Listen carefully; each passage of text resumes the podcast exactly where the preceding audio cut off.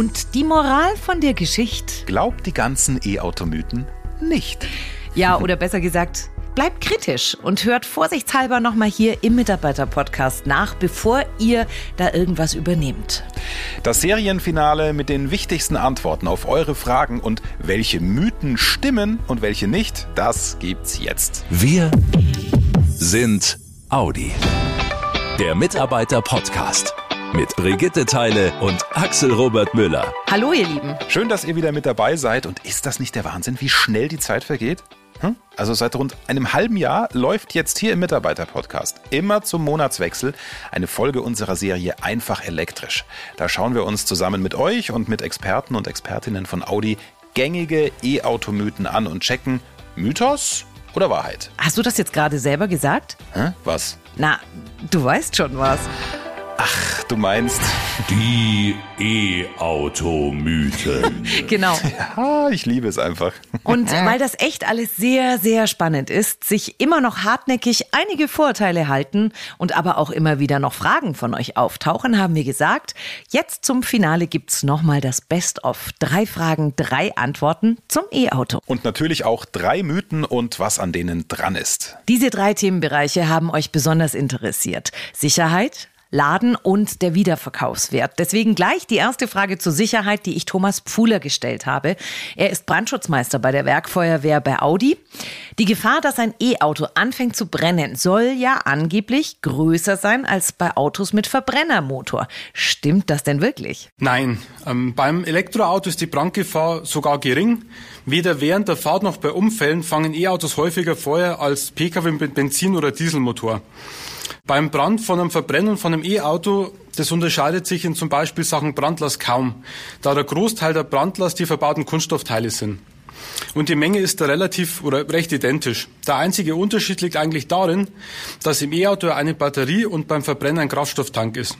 Allerdings ähnelt die Brandlast des Energiespeicher der des Tanks. Also die Brandgefahr ist bei einem E-Auto gering. Dann klären wir auch gleich noch einen Mythos in Sachen E-Auto und Sicherheit mit Thomas Pfuhler. Sollte es aber doch mal vorkommen, dass ein Audi e-tron mal brennt, dann kann man ihn nicht so einfach löschen wie einen Verbrenner. Mythos oder Wahrheit? Ähm, das ist ein Mythos. Also kommt es wirklich zum Brand mit einem E-Auto, ist der natürlich zum Löschen. Allerdings ist dazu dann mehr Wasser nötig, um die Batterie entsprechend zu kühlen und um einen Wassereintritt in die Batterie sicherzustellen. Und das Ganze hat auch sogar einen Vorteil beim Elektrofahrzeug gegenüber von einem Verbrenner, da es ja keinen brennbaren Kraftstoff gibt, der auslaufen kann. Das liebe ich an dieser Serie, dass sie so kurz und knackig einfach die Fakten auf den Punkt bringt und wir nicht mehr mit so Halbwissen rumlaufen in Sachen E-Auto. Mhm. Super. Ja, echt cool. Nächste Frage aus dem Bereich Laden. Ein ganz heiß diskutiertes Thema beim E-Auto. Da habe ich mit Ansgar Neudecker gesprochen. Er ist Projektleiter Home Charging bei Audi und von ihm wollte ich wissen, ob es stimmt, dass man eine Wallbox, also eine Ladestation für zu Hause, kompliziert beim Netzbetreiber beantragen muss. Also für eine Wallbox bis zu 11 kW Gesamtladeleistung. Da muss die Installation beim Netzbetreiber angemeldet werden. Das sind vielerorts die jeweiligen Stadtwerke, die da das Netz betreiben betreiben. Das hat auch erstmal nichts mit dem Stromanbieter zu tun, bei dem man jetzt quasi nicht seinen Grünstrom bezieht. Das muss nicht zwingend derselbe sein. Der Netzbetreiber steht aber in der Regel auch auf der Stromrechnung als Info mit drauf. Also 11 kW ist einfach. Ich muss also lediglich informieren, dass ich da eine Ladeeinrichtung betreiben will. Bei den meisten Netzbetreibern ist es dann damit getan, dass ich ein Online-Formular ausfülle und abschicke und fertig.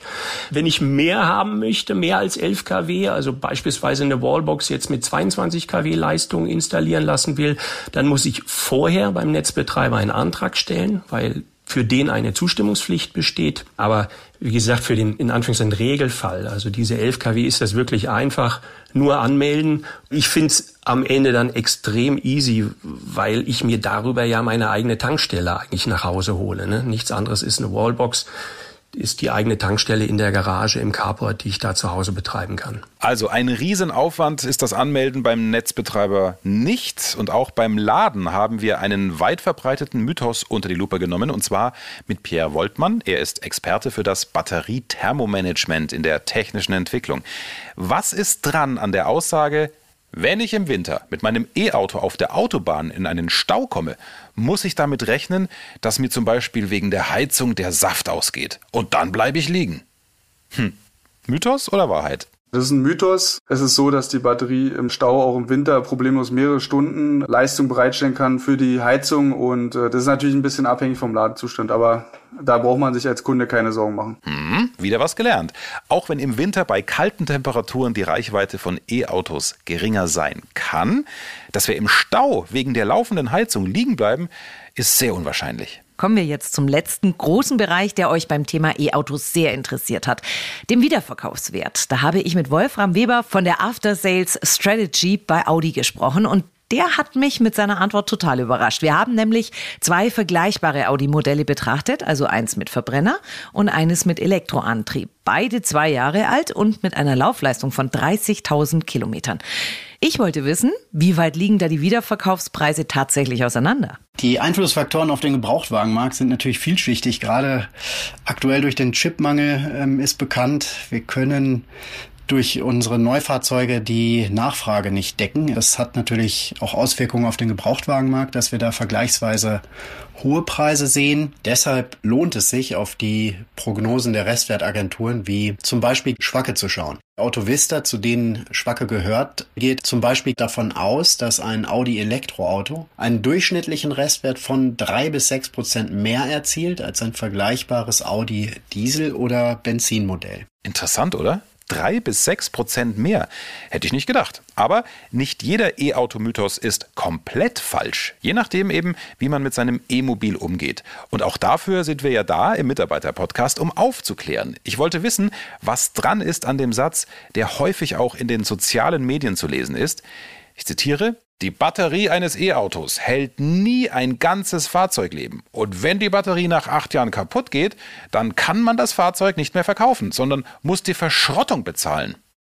Mythos oder Wahrheit? Das kann ich nicht eindeutig als Wahrheit oder Mythos beantworten, weil das Kundenverhalten auch einen Einfluss hat. Wir hatten am Anfang dargestellt, die Batterie ist ein sehr teures Bauteil, vergleichbar zu Motor und Getriebe.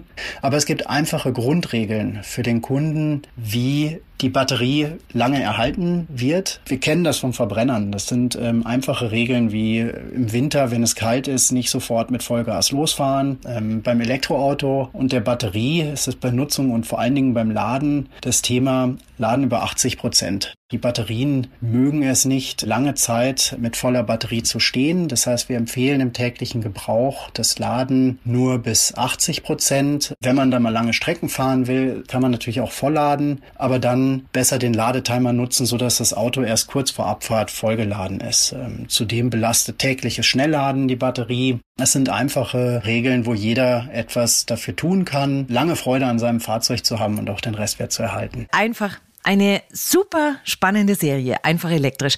Natürlich gibt's auch weiterhin ganz viele Infos zur E-Mobilität für euch im Audi MyNet und bei Wir sind Audi. Ja, und ich sehe es doch schon. Ich kann euch sehen, eure fragenden Gesichter. Wie geht's denn jetzt weiter, wenn das das Finale von Einfach elektrisch ist?